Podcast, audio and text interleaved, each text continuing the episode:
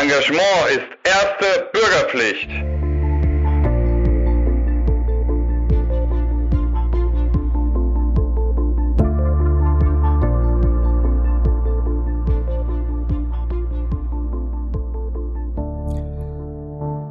Hallo und willkommen zurück zu Erster Bürgerpflicht, dem Podcast der Operation Heuss zur Verteidigung der liberalen Demokratie. Während wir heute am Freitag, den 4. März 2022, diese Podcast-Folge aufnehmen, sterben nur wenige hundert Kilometer von uns entfernt Zivilisten in der Ukraine in einem Krieg, der von Tag zu Tag blutiger und grausamer zu werden scheint. Die Auswirkungen dieses Krieges sind nun auch in Deutschland zu spüren. Die ersten Kriegsflüchtlinge erreichen Bahnhöfe in der ganzen Republik. Putin hat in den letzten Tagen gezeigt, dass er, um die Worte des amerikanischen Präsidenten Joe Biden zu nutzen, ein Killer ist, der nicht davor zurückschreckt, auch Tausende seiner eigenen Soldaten in den sicheren Tod zu schicken. Doch welche Mitschuld tragen auch deutsche Politikerinnen und Politiker an dieser Situation, in der auch wir uns in Deutschland befinden? Hierzu haben Christoph und ich letzte Woche einen Gastbeitrag in der Welt veröffentlicht, in der wir dazu aufrufen, dass die deutschen Parteien bei ihrem politischen Personal ein stärkeres Bewusstsein für die Werte der liberalen Demokratie einfordern. Denn die Überraschung, die scheinbar viele Akteure in Blitzgeschwindigkeit überfallen hat, war entgegen der Äußerung vorhersehbar. Nicht nur prominente internationale Stimmen wie Gary Kasparov, Timothy Snyder, Anne Applebaum und viele andere hatten uns vor dem Eintreten einer solchen Situation gewarnt, sondern auch inländische Stimmen wie Ralf Füchs und Marie-Louise Beck vom Zentrum Liberale Moderne hatten gewarnt. Doch die Vergangenheit ist nun vergangen, der Krieg tobt, die liberalen Demokratien haben bewiesen, dass sie lern- und handlungsfähig sind und vormaßrote Tücher, die in Krisenzeiten unantastbar galten, beiseite geräumt.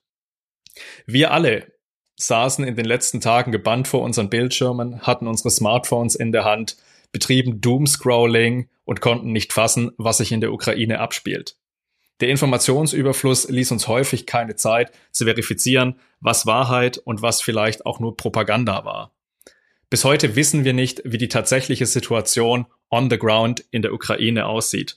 Deswegen wollen wir heute mit einem besonderen Gast den Blick auf das richten, was wir vielleicht auch konkret in dieser Situation leisten können. Es geht um Hilfe. Es geht darum, wie jeder von uns vielleicht etwas beitragen, dazu beitragen kann, in diese schlimmen Situation ein bisschen Linderung zu bringen. Wir möchten vorab darauf hinweisen, dass die Würde des Menschen unantastbar ist und das, was wir die letzten Tage auf Social Media sehen, auch gewisse Regeln beinhalten sollte. Wir wollen darauf hinweisen, dass das Teilen von Bildern von Kriegstoten und Kriegsgefangenen etwas ist, das wir tunlichst vermeiden sollten. Das eine Äußerung, die wir voranstellen wollen, dieser besonderen Folge von Erster Bürgerpflicht. So machen wir das, ähm, lieber Benjamin. Vielen Dank. Ähm, und äh, mir bleibt äh, jetzt nach der Vorrede nur erstmal unseren Gast zu begrüßen, ähm, den du ja schon angekündigt hast, nämlich ähm, Tobias Huch. Tobias, ich grüße dich. Moin.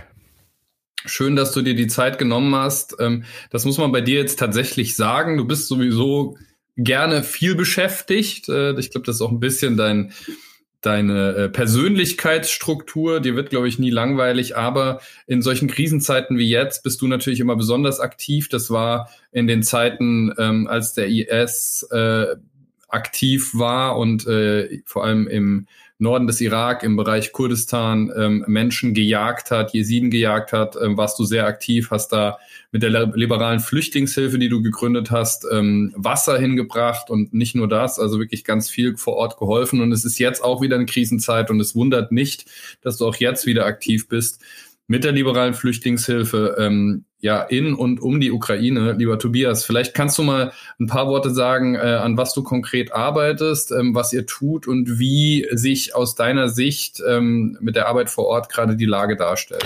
Ja, also wir sind immer noch ähm, aktiv, auch in der autonomen Region Kurdistan und auch äh, Irak und Syrien. Das äh, hat nie aufgehört. Es ist nur vielleicht durch den äh, Wegfall, äh, den militärischen Wegfall des IS nicht mehr so in den Köpfen oder in den Medien. Aber äh, noch gestern habe ich eine Hilfslieferung wieder freigegeben für das Camp Badadash. Das ist in der Nähe von Dohok, also zwischen Dohok und Mosul für äh, Matratzen und warmen Decken. Und gleichzeitig ähm, poppt es jetzt auf die Ukraine. Und äh, das Handy steht nicht still. man ist natürlich auch die ganze Zeit äh, auf den Monitoren, man ist auf Twitter, man schaut auf Flightradar, man schaut äh, auf das Tracking von Schiffen, um zu schauen, wie sich irgendetwas entwickelt. Äh, die gesamte Zeit bin ich in Verbindung mit unseren Partner-NGOs äh, on the ground. In dem Fall ist es das Team Humanity äh, mit mein guter Freund Salam Aldin, der auch schon mit uns auf Lesbos gearbeitet hat. Der ist gerade äh, im Bereich Moldawien und Ukraine aktiv. Also er war an der moldawischen Grenze. Jetzt gerade hat er mir äh, ein Video geschickt, äh, da er nach Odessa reingefahren ist und das unterstützen wir. Das haben wir großteils finanziert. Ähm, dass er dort Leute rausholt, Frauen, Kinder, ältere Menschen und er hat mir dann ein Video geschickt, 15 Sekunden, wo er kurz Danke sagt und zeigt, äh, dass sie jetzt gerade in Odessa losgefahren sind. Sie waren anscheinend über Nacht äh, in der Tiefgarage, weil ähm, Angriffe erfolgt sind und fahren jetzt äh, wieder rüber nach Moldawien. Und so wie ich ihn kenne, wird er kaum, wenn er die Leute abgesetzt hat, wieder nach Odessa reinfahren und weitere Menschen rausholen. Das ist das, was wir unterstützen. Ähm, ich persönlich will auch noch vor Ort sein, ähm, kann aber aktuell mehr ausrichten durch das ganze Fundraising oder die Koordinierung hier und das Ansprechen von größeren Partnern, zum Beispiel für die Lebensmittelversorgung in Kiew und, und anderes, wenn ich, wenn ich hier halt ähm, weiter versuche zu vernetzen.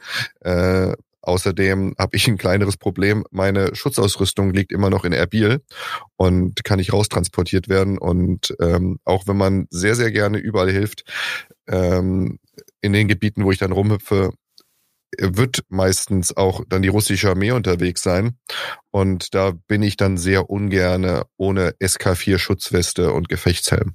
Hm. Vielleicht noch mal ein bisschen konkreter, also Leute aus Odessa rausholen, das ist das eine, aber was ist jetzt ansonsten das, was ihr versuchen wollt? Ähm, es gibt ja verschiedene Möglichkeiten. Ich meine, man kann in Deutschland helfen natürlich, ähm, man kann auch in Polen helfen, weil da eben der Großteil der äh, Geflüchteten ankommt. Ähm, aber so wie ich dich verstanden habe, ihr wollt tatsächlich auch in die Ukraine rein, ähm, auch mit einem mit einem Konvoi oder mit äh, Autos ähm, Sachen dahin bringen.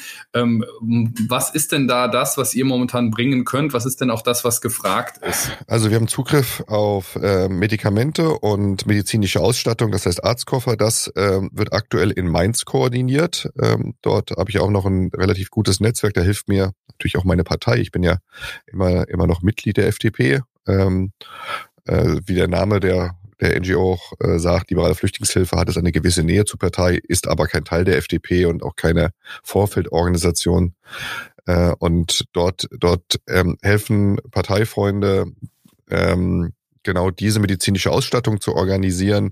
Ähm, wir haben auch die schon die Zusage für die Transporte das wird gerade koordiniert. Ich versuche aber noch was anderes und da warte ich die ganze Zeit auf die Freigabe auch aus der ukrainischen Regierung. Also es gibt dafür eine Anfrage beim Botschafter und auch direkt in der Stadt Kiew, dass wir Lebensmittel bzw. Lebensmittelersatzprodukte einliefern, die ähm, so komprimiert sind, dass wir mit einem LKW ähm, 350.000 Mahlzeiten verteilen könnten. Und ja, da also das Handy ist an und ich warte drauf, wann wir loslegen können und der Rest des Budgets da ist. Und dann hoffen wir, dass wir ein wenig Druck vom Kessel ablassen können, denn die Lebensmittelsituation in Kiew ist angespannt und äh, sie wird nicht besser. Man geht davon aus, äh, dass Kiew, wenn wenn äh, ja nicht irgendein Wunder passiert, vielleicht in drei Tagen fällt. Und dann müssen wir weiter gucken. Also Freunde von mir sind vor Ort, auch befreundete Kriegsreporter. Äh, wenn ich da in den Medien schaue, ist äh, Sebastian Backhaus, ein großartiger Fotograf, mit dem ich in Syrien unterwegs war, ist gerade in Kiew vor Ort. Alfred Hackensberger von der Welt, mit dem ich auch in Syrien war, äh, ist vor Ort. Ähm, Paul Ronsheimer, mit dem ich im Irak unterwegs war, äh, ist äh, auch in Kiew. Und das äh, sind alles großartige Menschen, die eine herausragende journalistische Arbeit gerade leisten, wirklich in, in Bereichen höchster Gefahr. Hm. Viele andere auch. Also du hast jetzt ein paar genannt. Es genau. gibt ja tatsächlich auch von, von anderen Medien viele, die, die vor Ort sind. Ähm, da, an die können wir einmal kurz denken, auf jeden Fall, ähm, und auch äh, deren Arbeit würdigen. Ja, das ähm, ist Teil, Teil, Teil der humanitären Arbeit ist tatsächlich auch die, es ist auch der Kriegsjournalismus, äh, damit Menschen sehen, was dort passiert. Äh, es, es gab immer wieder auf Twitter so paar Personen, die meinten, etwas sowas verächtlich machen zu müssen, als ob das so eine Art Mutprobe sei. Nein, das sind äh, wirklich wirklich äh, sehr wichtige Arbeit, die dort passiert und sie geht teils Hand in Hand mit der humanitären Arbeit. Ähm, es gibt nur, ich kenne nur, um ein Beispiel zu nennen. Wir haben, als Afrin überfallen worden ist, haben wir Lebensmittel geliefert aus Erbil, ähm, einen großen LKW über die syrische Grenze und dieser LKW wurde damit auch alles sauber läuft, äh, bis zur Übergabe in Syrien von Paul Ronsheimer begleitet. Äh, weil er auch natürlich dort Berichterstattung machen musste, aber er hat gesagt, Tobias, ich unterstütze euch da, ich halte den, ich behalte den LKW im Auge und das hat uns sehr geholfen. Hm. Ähm, genau, wir sind äh, gerade in der Ukraine gewissermaßen, mhm. ähm, was man dort tun kann und ähm, ich habe dazu auch ähm, von der Anna Kravtschenko äh, mal ein Statement eingeholt. Ähm, das ist die Büroleiterin der Friedrich-Naumann-Stiftung in Kiew, ähm, die eben mit ihrem Team da vor Ort war. Ähm, die sind jetzt äh, natürlich nicht mehr einfach im Büro an unterschiedlichen Stellen. Ähm, aber ich habe sie eben auch mal gefragt, äh, was man denn jetzt eigentlich machen könnte, konkret in Kiew ähm, oder in, in der Ukraine. Und ähm, darauf hat, hat sie mir ähm, folgende Nachricht geschickt. Wichtig ist im Kopf zu behalten, dass die meisten Ukrainerinnen und Ukrainer in ihrem Land geblieben sind. Sie wollen die Ukraine nicht verlassen und werden ihr Land bis zum bitteren Ende verteidigen. Deswegen ist es sehr wichtig, auch ukrainische Hilfsorganisationen vor Ort zu unterstützen. Ich sehe hier auch europäische Unternehmen in der Pflicht, die Leute in der Ukraine beschäftigen. Sie sollen auch Unterstützung leisten und ich sehe hier viele positive Beispiele. Genau, vielleicht ein bisschen allgemeiner noch betrachtet, Tobias, das betrifft euch ja, aber ich glaube auch viele andere. Ähm, ich, ich vermute mal, du hast jetzt gerade beschrieben, was ihr vorhabt. Äh, ihr, ihr wartet jetzt nicht darauf, dass jemand euch irgendwie Knäckebrot vorbeibringt ähm, oder sonst irgendwas. Äh, es ist ja immer auch so eine Sache, gut gemeint und gut gemacht ist nicht ungefähr da, unbedingt dasselbe. Also auf der einen Seite ist natürlich ähm, finanziell Spenden ein wichtiges Thema. Ich glaube, das ist bei euch auch so. Das heißt, äh, Geldmittel.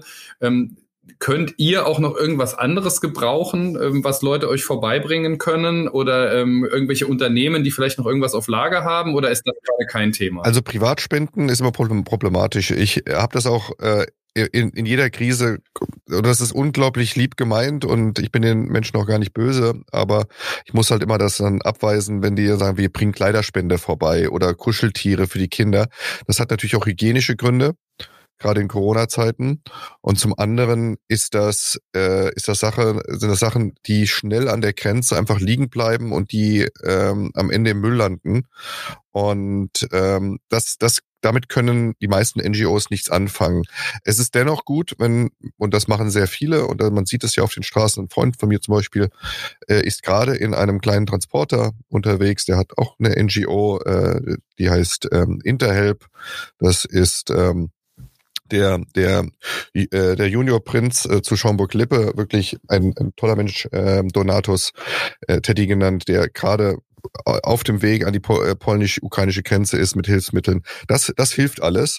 Aber ansonsten uns hilft, ähm, wenn große Firmen sich melden, wenn sie ähm, Warenbestand haben, der dort direkt helfen kann, wo wir sagen können, okay, wir bestatten, äh, bestücken jetzt einen 40-Tonner äh, und fahren damit hin und wir klären die Übergabe an der ukrainischen Grenze, damit es ins Land gebracht wird. Äh, sowas hilft. Das sind dann Sachspenden ähm, und ansonsten natürlich Geldspenden, damit vor Ort auch ähm, Güter gekauft werden können. Ähm, das hilft und da gibt's ja sehr, sehr viele Vereine, die ähm, gemeinnützig da großartige Arbeit leisten. Ähm, wer sich nicht sicher ist, wem er spendet, man muss ja gar nicht an uns spenden, auch wenn ich mich darüber freue. Aber die Plattform Better Place ist so eine ja, eine zentrale, seriöse Plattform, die die Vereine kontrolliert und auch auf die Gemeinnützigkeit achtet. Und die selbst haben einen Spendenpool für die Nothilfe Ukraine, also betterplace.de. Dort landet man direkt drauf und die verteilen dann an 25 unterschiedliche Vereine. Wir haben von denen auch schon äh, 10.000 Euro zugeteilt bekommen.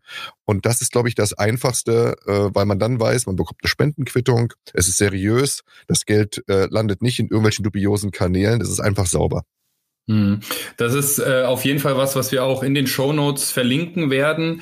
Ähm, es guckt ja nicht immer jeder in diese Show Notes, aber ich glaube, heute oder diesmal lohnt sich's, weil wir haben wirklich uns ein bisschen Mühe gemacht, ein bisschen recherchiert, werden da ganz viele Möglichkeiten verlinken, sowohl zu spenden, als auch ähm, Ansprechpartner für Aktivismus, wenn man also in Deutschland oder auch darüber hinaus wirklich konkret was tun äh, will, wo dann eben auch Hände gefragt sind ähm, bis hin eben auch zu politischem Aktivismus. Da werden wir nachher drüber sprechen. Also bitte gerne in die Show Notes gucken, gerne auch teilen. Ähm, das äh, ist vielleicht diesmal besonders wichtig.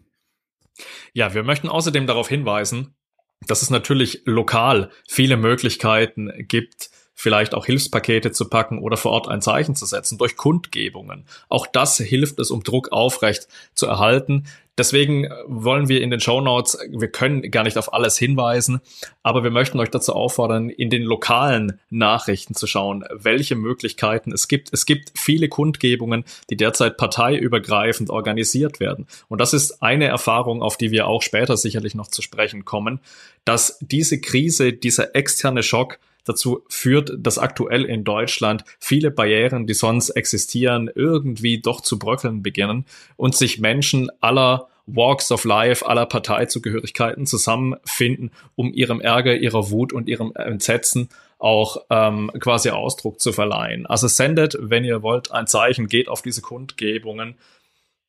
Christoph, du hast schon wieder was anzumerken. Ja, ich, ich winke, ähm, weil wir sehen uns ja, wenn wir das aufnehmen, wir spielen es nur am Schluss nur als Podcast aus. Ähm, ich winke, weil du hast es ganz wunderbar gesagt, ne? Also auch über Parteigrenzen hinweg. Weil ich habe nämlich tatsächlich auch mal gesprochen mit, ähm, Michael, mit dem Michael Quots, ähm, der ist für die Grünen in der Hamburger Bürgerschaft. Ähm, dort äh, parlamentarischer Geschäftsführer, Fraktionsvorstand und äh, Fachsprecher für die Themen Flucht und äh, mit dem habe ich eben auch gesprochen, weil der ist ähm, auch aus seiner früheren Tätigkeit da sehr stark vernetzt bei, bei helfenden äh, Organisationen und sowas. Habe ihn gefragt. Ähm, und der hat eben ganz äh, akut auch mal lokal für Hamburg ein bisschen was erzählt und eben auch, ähm, was denn hilft und was eher nicht. Da kommen wir auch zu dem, oder es ist auch ein bisschen das, was Tobias gerade gesagt hat. Aber ich spiele das jetzt einfach mal ein hier. Hamburg hat ja schon seit 2015 ganz großartige Strukturen im Bereich des Engagements für Geflüchtete aufgebaut. Wer da jetzt neu dazustoßen will und tatkräftig mithelfen, findet unter openhamburg.de viele Möglichkeiten unter dem Stichwort Ukraine-Hilfe.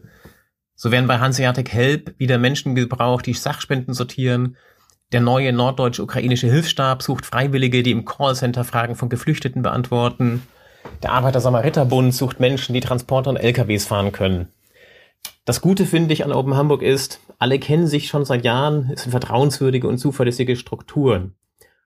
Wir haben dabei das bewährte Bündnis Hamburger Flüchtlingsinitiativen und das ist eine gute Chance dann auch für ein neues Netzwerk aus der ukrainischen Community rund um den Hilfsstab, das da gut andocken kann und gut informiert ist und eingebunden wird.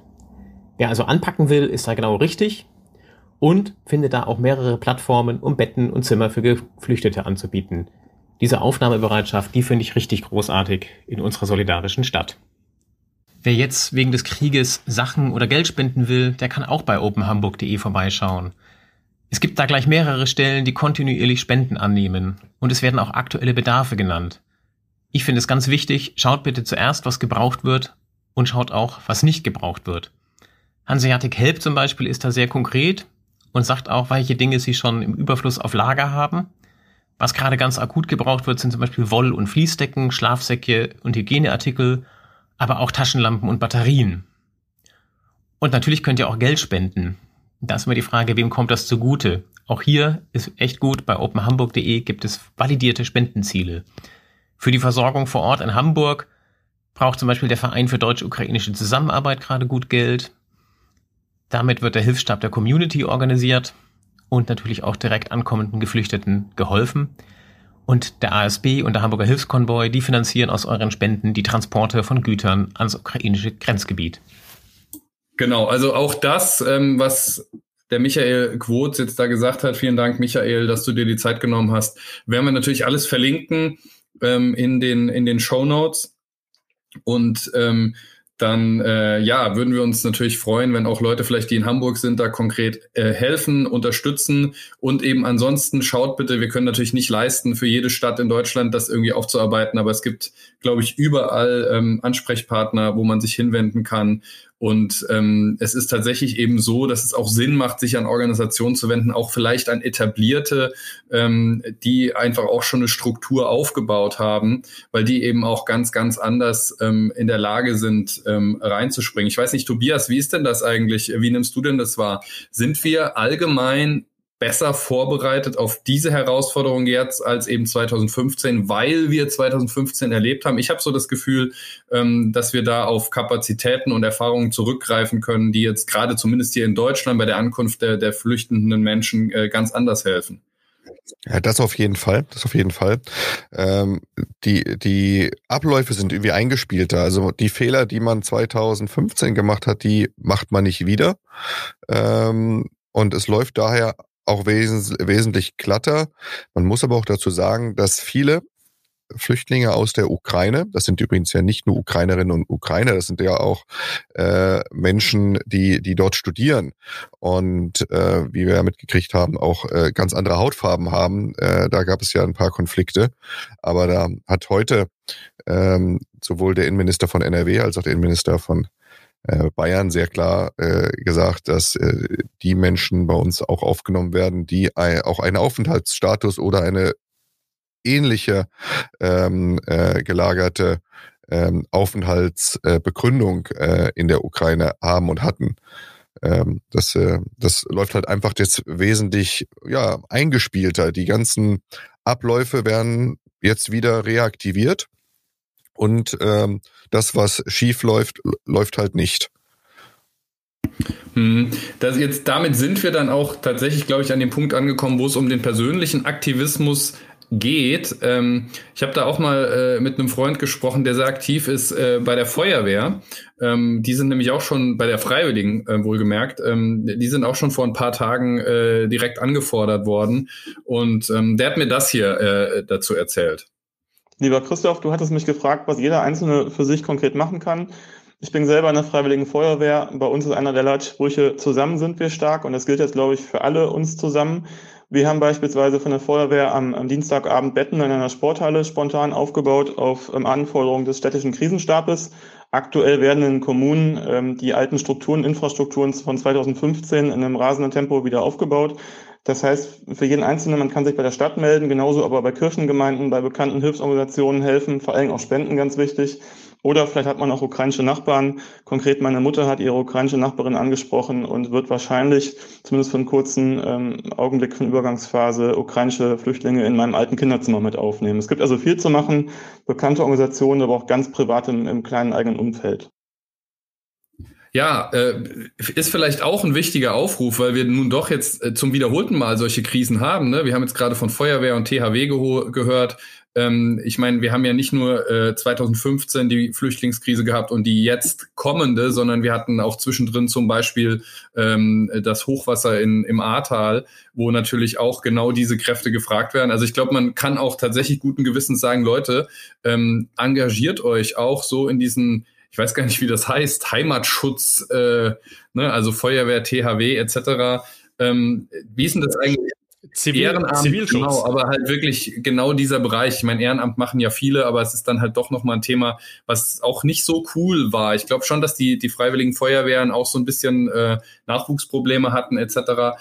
Ähm, also ich glaube, das ist tatsächlich ein Aufruf, äh, auch wer Kinder hat, die da vielleicht ranzuführen, ist, glaube ich, äh, eine gute Sache für die Zukunft, ja, äh, oder? Ich, ich kriege das auch eher ähnlich mit. Also mein, mein, mein Schwager ist ja Wehrführer einer Freiwilligen Feuerwehr, da kriege ich das mit. Und äh, gerade das Ahrtal hat dafür gesorgt, dass die, äh, das Engagement in der Freiwilligen Feuerwehr und auch in den Rettungsdiensten jetzt ähm, richtig so angemessen aufgewertet worden ist. Das ist ja ein sehr, sehr wichtiges Engagement, aber es wurde halt uncool.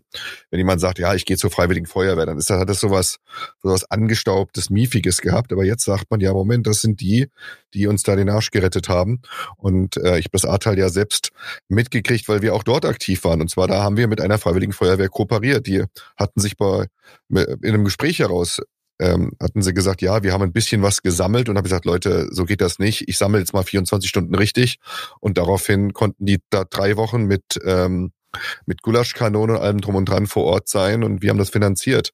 Und ja, es ist wirklich wichtig, sich in diesem, wie du schon sagst, in dem Zivilschutzbereich zu engagieren. Und es schadet einfach auch nicht, wenn jemand ähm, sich ausbildet ähm, zum, zu, bei der Freiwilligen Feuerwehr. Das ist ja ein, quasi eine Ausbildung äh, oder wenn man zum Rettungsdienst geht und dort vielleicht ähm, Sanitätsausbildung macht, das, äh, das schadet niemals, weil man einfach auch besser reagieren kann, wenn man mal in Not ist. Hm, Gibt es denn eigentlich bei euch auch Bedarf? Äh, würdet ihr euch freuen, wenn Freiwillige jetzt sagen würden, wir machen bei der liberalen Flüchtlingshilfe mit? Das ist sehr schwer zu sagen, weil, weil äh, die liberale Flüchtlingshilfe extrem klein aufgebaut ist. Wir sind äh, in der Koordinierung sind wir vielleicht fünf Personen die, ähm, die die Arbeit machen.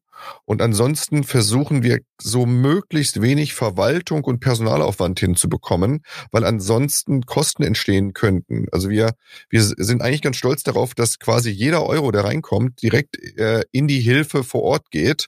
Wir, wir zahlen uns keine Gehälter, wir, wir äh, haben keine Autos, wir haben noch nicht mal Büros oder, oder Kosten für für Briefe oder Verwaltungsarbeiten allgemein. Aber wenn jemand sagt, okay, ich bin jetzt gerade dort vor Ort und ich habe da und da Kontakte und das geht alles viel schneller, dann freue ich mich natürlich, wenn wenn er sich meldet und wir ihn mit an Bord nehmen als äh, unser verlängerter Arm. Mhm. Also das heißt, es geht eher weniger darum, jetzt hier vor Ort in Deutschland, ähm, dass Leute euch da unterstützen, da habt ihr eine Struktur, sondern eher der Punkt ist, wenn es in der Ukraine oder an den Grenzen irgendjemanden gibt, der da auf eine Infrastruktur, auf Persönlichkeiten oder sonst was zurückgreifen kann, auf Ortskenntnisse, dann ist das für euch interessant. Richtig, richtig. Das ist ja auch unser Slogan. Also unser Slogan lautet Hilfe vor Ort statt Menschen über Bord. Und da nach dem Prinzip arbeiten wir, dass wir direkt vor Ort reingehen, wo äh, das Problem äh, entsteht und versuchen dort die jeweiligen Probleme zu lösen, damit Menschen sich erst gar nicht auf den Weg der Flucht begeben müssen. Das war ja gerade im nahen Mittleren Osten ein Riesenproblem. Diese Leute wollten alle ja gar nicht nach Deutschland aber sie wurden gezwungen, weil sie vor Ort keine Hilfe empfangen haben. Und äh, daraus muss man halt lernen und sagen, sofort on the ground helfen, den Menschen dort ihr die Sicherheit geben, dass sie ihr aus ihrer Heimat oder ihrer Heimatregion, wo sie ja heimisch sind, wo sie die Sprache verstehen, wo die Mentalität, die Kultur vorhanden ist, dass sie die nicht loslassen müssen und dann ähm, entwurzelt in, in Deutschland verweilen müssen. Hm. Ähm, es ist ja auch so, dass wir eben natürlich mit einer Krise zu tun haben, die hochpolitisch ist. Ja? Und es ist ja auch so, dass Deutschland natürlich ein Land ist, was äh, enge Verbindungen über die Menschen, die hier leben, hat, sowohl in die Ukraine als auch nach Russland. Also sprich, es gibt viele Menschen mit Wurzeln in diesen Ländern, in der Sowjetunion oder in diesen Ländern, die hier in Deutschland leben ähm, und äh, diese Verbindungen existieren. Deswegen ist es tatsächlich auch so, dass man sagen muss, das ist vielleicht ein bisschen anders als jetzt bei Syrien, ähm, dass es eben tatsächlich auch darum geht, politisch, wo es geht, irgendwie Einfluss zu nehmen. Ähm, und äh, da haben wir äh, auch übrigens von der Anna Kravtschenko von der Norman Stiftung jetzt auch dazu ein bisschen was gesagt, was sich Ukrainer ähm, da wünschen würden. Viele Ukrainer und Ukrainerinnen versuchen derzeit ihre Verwandte, Freunde, Bekannte in Russland über den Krieg und über die reale Lage in der Ukraine zu informieren. Angesichts dessen, dass die unabhängigen Medien in Russland ihrer Arbeit kaum mehr nachgehen können und die Mehrheit der Russen und Russen sich mittlerweile nur mit technischen Tricks wie VPN frei informieren kann, sollte jeder von uns das auch versuchen. Ich weiß aus eigener Erfahrung, dass das nicht immer willkommen ist, aber einen Versuch ist es trotzdem wert. Ich glaube, das ist was, wo wir auch ansetzen können. Also letztendlich, wenn jemand Menschen kennt in Russland, also ich sag mal, in der Ukraine wird, glaube ich, schon auch gesehen, wenn wir auf Social Media aktiv sind, die Unterstützung, das gibt, glaube ich, für die moralen Push. Aber es geht ja auch eben um die Frage in Russland. Ähm, jetzt ist in Russland zunehmend auch äh, jegliche Form, sich unabhängig zu informieren, äh, abgeklemmt. Also jetzt wohl auch äh, Facebook und ähm, die wenigen ähm, letzten unabhängigen Medien sind ja auch abgestellt worden in den letzten Tagen. Ähm, das heißt, da ist tatsächlich so der Punkt, ähm, Einfluss zu nehmen auf einen direkten Kanal, Informationen rüberzugeben, ähm, unterschiedliche Sichtweisen auch mal kenntlich zu machen, ähm, ist, glaube ich, wichtig. Also wir haben das übrigens auch. Es ist ganz interessant, ähm, was wir dann so mitbekommen, ähm, weil zum Beispiel in äh, Russland jetzt wirklich Propaganda läuft. Äh, da wird halt erzählt, wie schlecht es uns jetzt geht. Kein Scherz, also ich habe mich jetzt nicht versprochen, es geht nicht um die Ukraine, es geht auch nicht um Russland, sondern ähm, ein äh, gängiges Narrativ, was dort auch in den lokalen Medien verbreitet ist, ist, ähm, der Westen äh, liegt da nieder, in Deutschland kostet das Benzin jetzt fünf Euro pro Liter.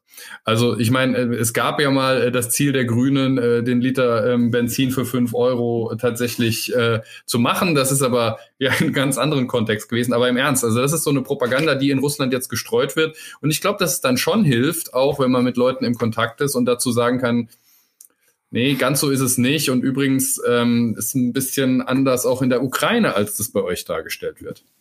Ja, vollkommen richtig. Gerade dieser direkte Kontakt, die, die Menschen äh, zu informieren, ist unglaublich wichtig, weil auch viele hier in Deutschland gar nicht wissen, dass es in Russland de facto keine freien Medien mehr gibt. Alle sind gleichgeschaltet.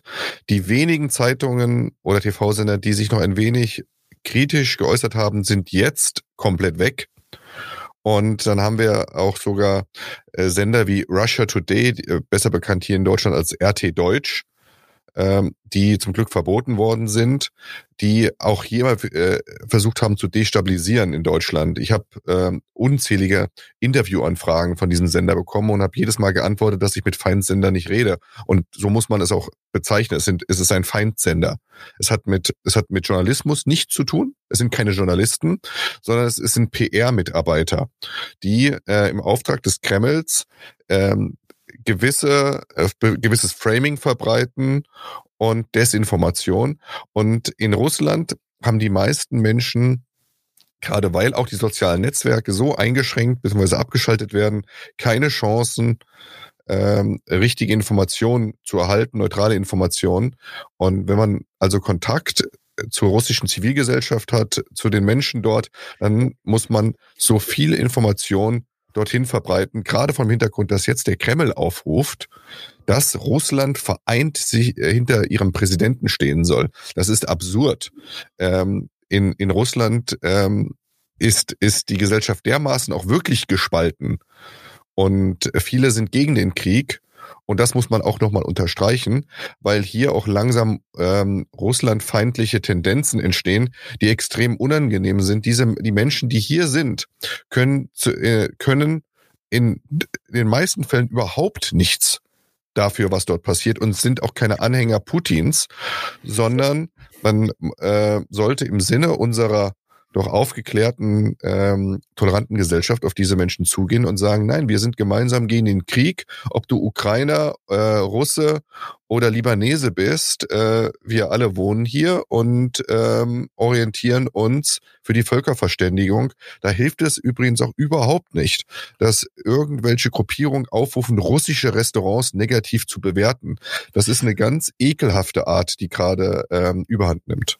Allerdings, also ich sage dazu zwei Sachen, weil das eine ist tatsächlich, es ist auch was, was uns zugespielt wurde aus, aus dem persönlichen Umfeld, ähm, dass dort eben schon gestreut wird, dass der Westen jetzt äh, russenfeindlich ist, also auch gegen die Einzelnen, also Freunde aus Russland, die sagen, sie würden ja jetzt sowieso irgendwie, wenn es Flüge gäbe, könnten sie ja nicht mehr hierher kommen, weil es für sie zu gefährlich wäre. Das heißt, wenn es tatsächlich passiert, Upsi. Das heißt, wenn es tatsächlich so weit kommt, dass wir hier Übergriffe auf russisch sprechende oder russische Menschen haben, dann wäre das genau das, was Putin sich wünschen würde, weil er macht die Propaganda jetzt schon, bevor es passiert. Ja, so das ist, glaube ich, das, was wichtig ist. Aber was das Bewerten angeht, ähm, das ist vielleicht äh, auch nochmal ganz interessant, weil unsere liebe Freundin Mareile, die kann jetzt leider heute nicht dabei sein, ähm, aber ist ja ein äh, wichtiger Bestandteil auch unserer kleinen Operation und war hier auch schon zu Gast. Ähm, die hat ja auch einen Weg gefunden, weil die hat nämlich diese persönlichen Kontakte nach Russland rein jetzt nicht ähm, und macht aber trotzdem was. Und das, da sind wir wieder bei dem Thema äh, Bewerten auch. Ähm, und äh, ja, ich ähm, spiele einfach mal ein, was sie uns äh, an, als Sprachnachricht dazu geschickt hat. Ich habe vor ein paar Tagen auf dem Twitter-Account der Hackergruppe Anonymous den Aufruf gesehen, via Google Maps ähm, Restaurants und andere Einrichtungen in Russland ähm, mit Rezensionen zu fluten, in denen dann aber nicht tatsächlich der Laden rezensiert wird, sondern darüber aufgeklärt wird, was tatsächlich in der Ukraine passiert. Wir wissen ja alle, dass in Russland ähm, die Propagandamaschine auf Hochtouren läuft, dort nicht gesagt werden darf, dass es sich tatsächlich um einen Angriffskrieg handelt. Und das Ganze hat sich ja jetzt auch in den letzten Tagen nochmal intensiviert durch Abschaltung ähm, ja einiger liberalerer Sender und auch in den vergangenen äh, Tagen und heute ist das Ganze ja nochmal schlimmer geworden. Ähm, Im Verlaufe dieses Tages, als ich diesen Tweet gesehen habe, bin ich dann irgendwo noch ähm, über einen anderen Tweet gestolpert, in dem jemand vorschlug, das Ganze könne man ja auch auf Tinder ausweiten. Und ich habe da noch so einen Account rumgeistern gehabt, den ich nicht wirklich benutze, aber habe den dann quasi reaktiviert und auch einmal ein bisschen Geld für in die Hand genommen, damit man diese Reisefunktion benutzen kann, also äh, von jedem beliebigen Platz der Welt aus ähm, tindern kann. Und ähm, habe dann eine vorgefertigte Nachricht äh, mit entsprechenden Inhalten äh, vorher einmal ähm, übersetzen lassen. Da gibt es ja unterschiedliche Möglichkeiten, also beispielsweise den Google Translator oder ähm, das Programm DeepL. Das gibt es auch in einer kostenlosen Version. Das soll sogar noch ein bisschen besser sein. Und habe dort ähm, dann eben meine Nachrichten bei entsprechenden Matches abgesetzt, mich auch dafür entschuldigt, dass ich weiß, dass das ein sehr ungewöhnlicher Weg ist. Ähm, die Menschen hier äh, darauf anzusprechen. Und tatsächlich ist es so, dass die Reaktionen bei mir jedenfalls sehr verhalten waren. Die meisten haben gar nicht geantwortet. Viele haben auch äh, mich direkt unmatched. Ich habe ein paar Reaktionen bekommen, so nach dem Motto, ja klar, du spinnst doch. Und mit einer Person bin ich ein bisschen ins Gespräch gekommen. Aber das war auch ähm, ja erwartbar wie ernüchternd. Da war der Text, also die finale Conclusio, dass ähm, er sich für diesen Präsidenten entschieden habe und es um sein Vaterland geht. Und selbst wenn jetzt ein dritter Weltkrieg ausbrechen würde, dann äh, wäre er bereit, für Putin zu sterben und sein Blut zu geben. Also auch sehr harte Rhetorik und bei der man eben merkt, dass es extrem schwierig ist, äh, da durchzudringen. Und ich glaube, dass das eben aktuell das, äh, ja, das, das größte Problem für die russische Bevölkerung ist auch, dass denen nicht klar ist, was passiert, jedenfalls äh, in relevanten Teilen. Ich habe auch gerade noch mal einen Artikel ähm, bei der BBC gelesen, dass es Menschen gibt, äh, russische Menschen, die in der Ukraine leben und da jetzt gerade im, im, im Bombenhagel äh, versuchen, ihr Leben zu retten und deren Eltern in Russland leben und ihren eigenen Kindern nicht glauben. Naja, und das ist eigentlich auch die Motivation dahinter gewesen. Mir ist völlig klar, dass das äh, wenig bis gar nichts ändert. Aber ich glaube, man muss halt schon versuchen, irgendwie an den staatlichen Medien vorbei den Menschen zumindest äh, die Grundinformationen zukommen zu lassen. Und ich habe auch gesehen, dass viele bei Google ähm, auch Fotos gepostet haben ähm, von der Zerstörung und, und den Angriffen auf, ähm, auf Zivilisten, auf, auf Wohnhäuser, Schulen, Krankenhäuser und so weiter musste dann aber eben leider auch äh, von anderen hören, dass das eben vielfach nicht geglaubt wird. Ja, also man muss jetzt sagen, es war jetzt persönlich nicht so super, super erfolgreich, auch wie Bareile das beschreibt, aber ich, also zumindest nicht greifbar erfolgreich, was sie da auf Tinder gemacht hat. Aber ich glaube, an sich ist der Impuls, äh, in Kontakt zu kommen mit Leuten, denen zu sagen, hey, wir haben gegen euch persönlich überhaupt nichts, aber ähm, guckt mal bitte genau hin, glaubt nicht, was euch da erzählt wird und ähm, äh, lasst uns in Frieden leben. Also selbst wenn man dann keine Antwort bekommt oder wenn Leute irgendwie erstmal was Negatives sagen, ähm, ich glaube schon, dass es wichtig ist, äh, diesen Kontakt zu nutzen. Ich glaube auch, dass das was ist, was möglicherweise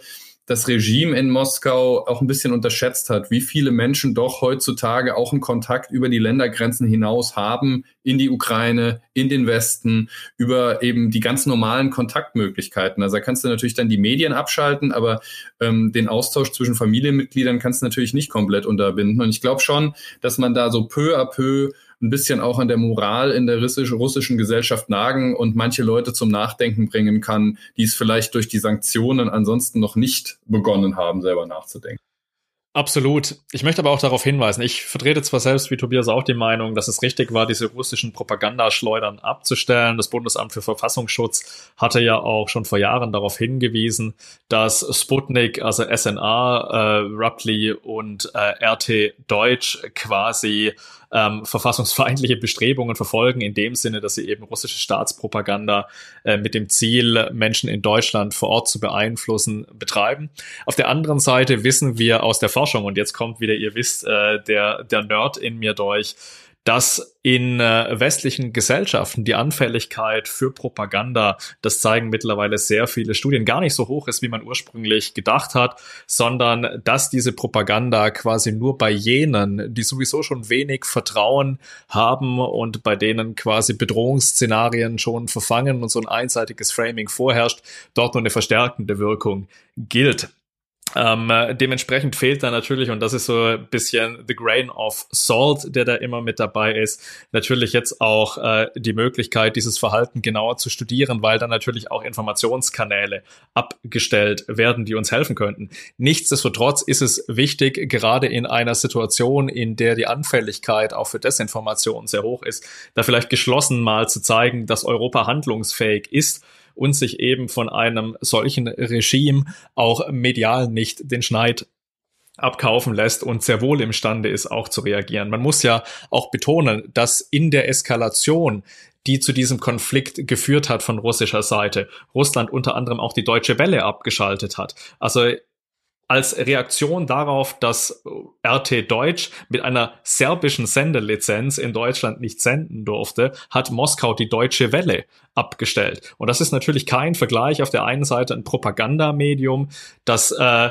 das nicht mal eine Sendelizenz in Deutschland hatte, gleichzusetzen mit einem Sender eines freien Staats, der lokale Mitarbeiter sogar in Russland hatte, ähm, mit einer offiziellen Sendelizenz, der dann aus dem ja Land gejagt wurde. Also wir sehen hier auch, und das ist ja ein Thema, das wir in diesem Podcast schon häufiger behandelt haben, dass wir natürlich hier auch die liberale Demokratie durch Desinformation Informationen wieder destabilisiert sehen. Und das ist aber zugleich auch was, äh, was wir in der Ukraine sehen, dass dieser Konflikt äh, wahrscheinlich der erste in Echtzeit übertragene Konflikt auch in unserer Nähe ist, wo jeder von uns sich wie in einem schlechten Hollywood-Film, wenn man vor dem Bildschirm hängt, quasi fast in Echtzeit mit Videoschnipseln und Live-Ausschnitten konfrontiert sieht, deren Richtigkeit wir häufig gar nicht immer verifizieren können. Also diese ganze, äh, dieser Online-Krieg hebt quasi diese Auseinandersetzung auf ein ganz neues Niveau, das wir zumindest hier aus anderen vorherigen Konflikten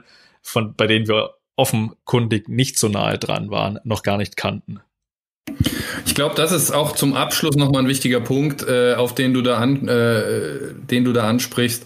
Ähm, äh, weil es hilft uns natürlich auch nichts, äh, uns äh, genau anzuschauen, wie viele russische Panzer jetzt irgendwo im Straßengraben liegen und äh, wie jetzt nun die Getöteten auf russischer oder Ukra ukrainischer Seite oder sonst was aussehen.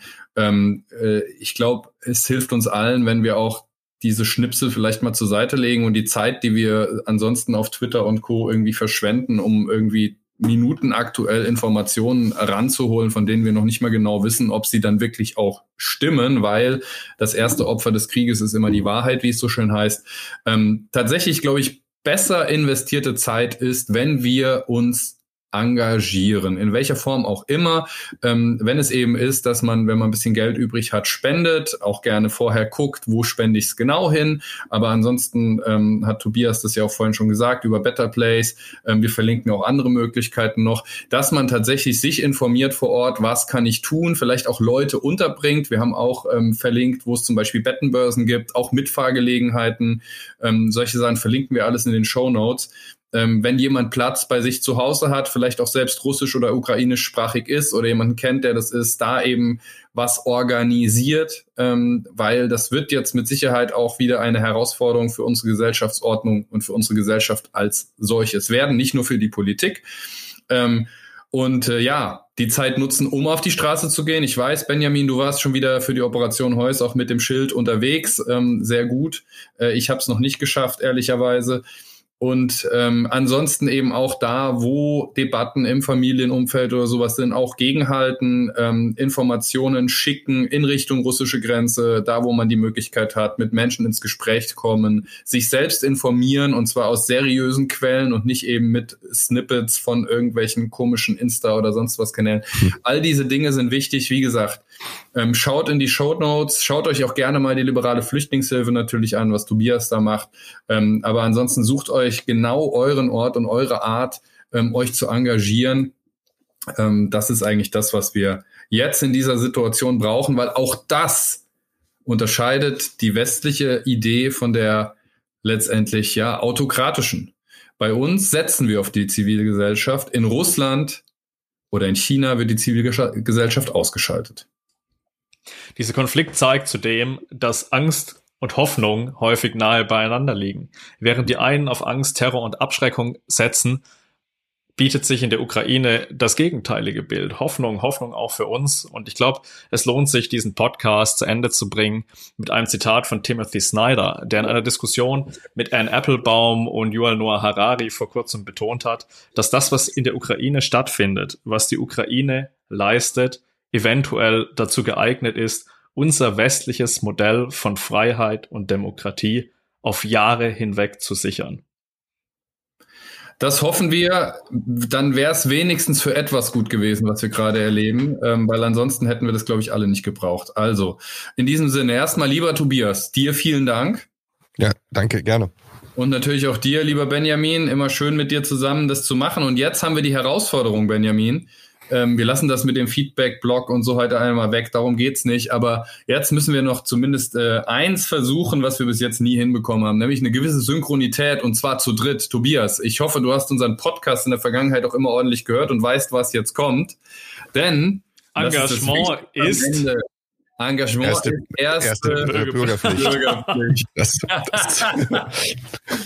also, wir sind mit den Menschen in der Ukraine und äh, all den Liberalen überall auf dieser Welt, ähm, die unterdrückt werden und äh, werden natürlich auch weiterhin senden.